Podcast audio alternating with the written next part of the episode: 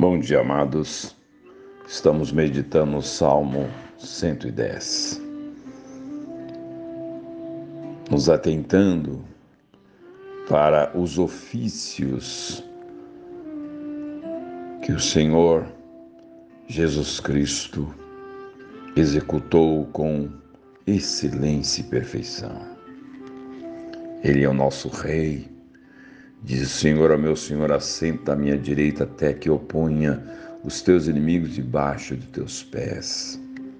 Ele é o nosso Rei. Disse o Senhor Deus Pai ao Deus Filho para se sentar no trono, Ele é o nosso Rei. Ele é o nosso sumo sacerdote perfeito. O Senhor jurou e não se arrependerá. Tu és o sacerdote Tu és o sacerdote para sempre, segundo a ordem de Melquisedeque. O Senhor Deus Pai jurou e estabeleceu esse ofício ao Filho de sacerdote perfeito, dessa ordem que ninguém mais faz parte, só o Filho, a ordem de Melquisedeque. Rei de Salém, Rei da justiça, Rei da paz e Rei da justiça. E na cruz Jesus assumiu mais uma, mais um ofício e o cumpriu com excelência e perfeição, o Cordeiro de Deus.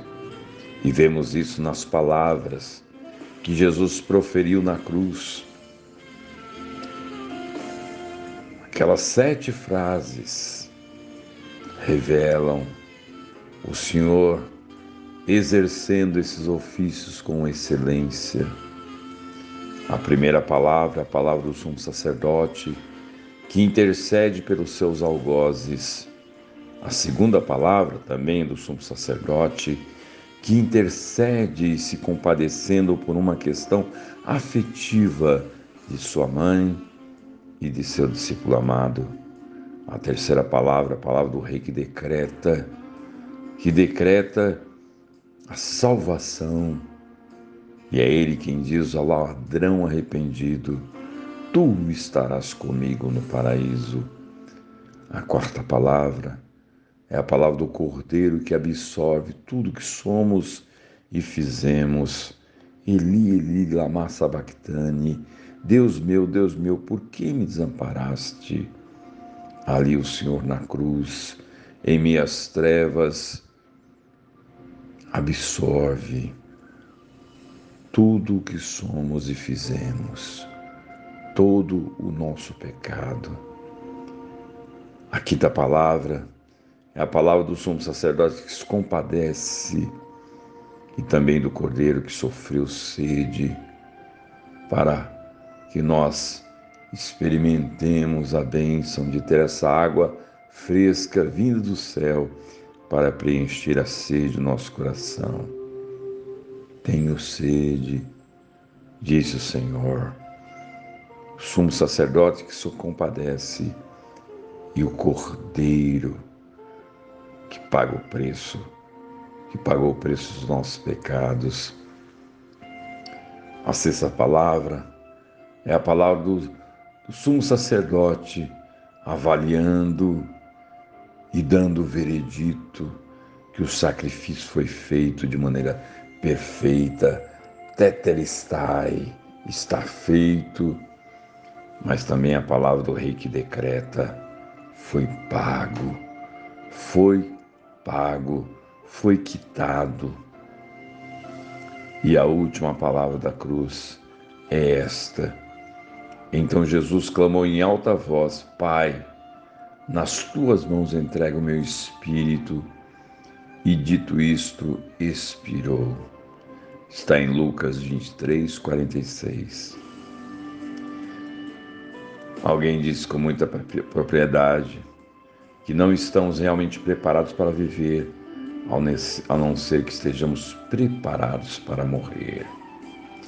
Muito que acontece neste mundo faz parte de uma batalha contínua contra a morte, mas esta sempre vence no final. A morte é encontro marcado e não um acidente. Só Deus sabe o dia e a hora em que a nossa vida vai findar. E amados, Jesus morreu. De fato, ele morreu. Sua morte não foi ilusão, ele morreu de verdade. O Senhor Jesus tinha um corpo humano e real e experimentou sem pecado todas as enfermidades da natureza humana. Sabia como era crescer, comer, beber, dormir, sentir fome, sentir dor. O Senhor sabia também o que era experimentar o verdadeiro sofrimento. E ele morreu realmente. E é bem interessante nós notarmos que Jesus era o Cordeiro de Deus. E ninguém morria de boa vontade no sacrifício do Antigo Testamento. Nenhum cordeiro, bode ou ovelha jamais se rendeu espontaneamente à vida para morrer. Mas o Senhor Jesus Cristo, Cordeiro de Deus, a si mesmo se entregou por nós na cruz. Ele a si mesmo se entregou. E ele morreu confiante. Jesus não só morreu, como também morreu confiante. Ele disse: Pai, nas tuas mãos entrego o meu espírito. Ele morreu confiantemente, porque o Pai estava presente. Ele disse: Pai, por estar em comunhão com o Pai quando a obra da cruz terminou. Seu grito naquele momento não foi Deus meu, Deus meu, pois as trevas da separação já haviam desaparecido. E quão maravilhoso é poder olhar para o Pai quando vier a sua e a minha hora de deixar esta vida. Ele morreu confiantemente, porque o Pai estava presente. Esta é a razão porque ele morreu confiantemente, porque ele tinha essa segurança da presença do Pai.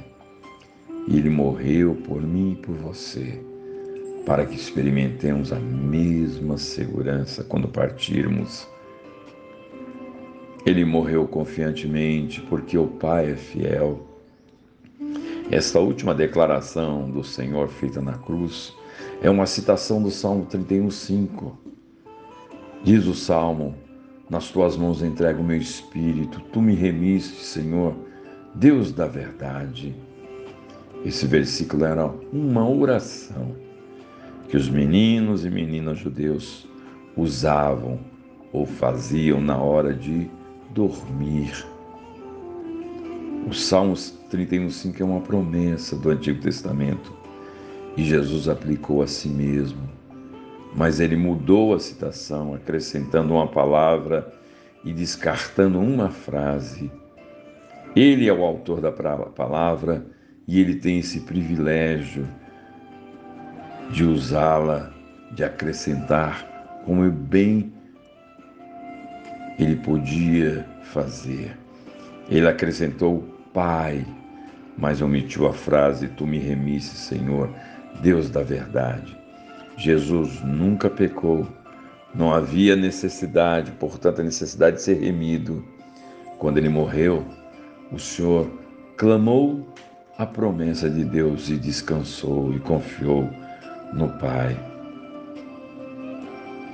Esta é a única maneira segura de morrer, confiar nesse Deus fiel. Ele morreu confiante no Deus da palavra e num Deus de palavra. O Pai é fiel nas tuas mãos, ó oh, Pai. Eu entrego meu espírito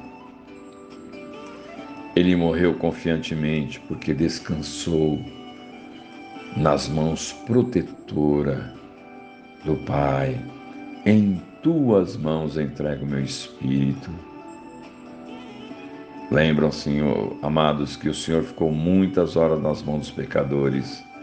No jardim de Getsemane ele disse: O filho do homem está sendo entregue nas mãos dos pecadores. E as mãos dos pecadores o agarraram, prenderam, bateram nele, despiram-no, colocaram a coroa de espinhos em sua cabeça, o zombaram e o pregaram na cruz. Quando chegou o término da sua grandiosa obra na cruz, Jesus não estava mais nas mãos dos pecadores. Ele morreu confiante, porque estava nas mãos do Pai. O Pai não o entregou ao inimigo ou aos inimigos. Ele descansou nas mãos do Pai. Ele descansou triunfantemente nas mãos do Pai. Aqui, amados, está a obra da cruz concluída de maneira perfeita. Jesus Cristo, Filho de Deus, cumpriu com excelência os ofícios de Rei, Sumo Sacerdote e Cordeiro de Deus que só Ele poderia cumprir. E assim ele se tornou o nosso Salvador. Na nossa declaração resumida de fé, dizemos que o Senhor Jesus Cristo é o único, suficiente Salvador pessoal. Ele é o único, porque não há outro. Isto é exclusividade dele. É só ele, ninguém mais. Ele é suficiente. Só precisamos receber o que ele fez não precisamos fazer mais nada, mas levantar as mãos com fé e se apropriar dessa salvação perfeita. Isto é graça, de graça eu só recebo, eu não preciso fazer nada, eu não preciso orar, eu não preciso ler Bíblia, eu não preciso ir para a igreja, eu não preciso fazer sacrifício eu não preciso dar dízimo, eu não preciso frequentar religião. Tudo isso é consequência de quem já recebeu a salvação. Fazemos isso não para salvação, mas porque fomos salvos. Não precisamos fazer nada, só receber, porque Ele é suficiente único, suficiente, salvador pessoal. Você tem que decidir. É você que decide. É uma decisão pessoal, individual. Você tem que tomar a posição de recebê-lo como seu Senhor e seu Salvador. Ele é o único, suficiente Salvador pessoal. Senhor, louvado seja o teu nome por Jesus Cristo, nosso Salvador. Ele é o único Senhor. Não há outro caminho a não ser o Senhor Jesus Cristo, pelo sacrifício, sacrifício feito na cruz. E nós te louvamos. Te louvamos que o sacrifício é suficiente. Só precisamos receber ele fez tudo por nós. Te louvamos, Senhor, porque Ele é o nosso Salvador pessoal, individual. Louvado seja o Teu nome, porque temos essa responsabilidade, mas que honra recebê-lo como nosso Salvador pessoal. Louvado seja o Teu nome, Senhor em nome de Jesus. Amém.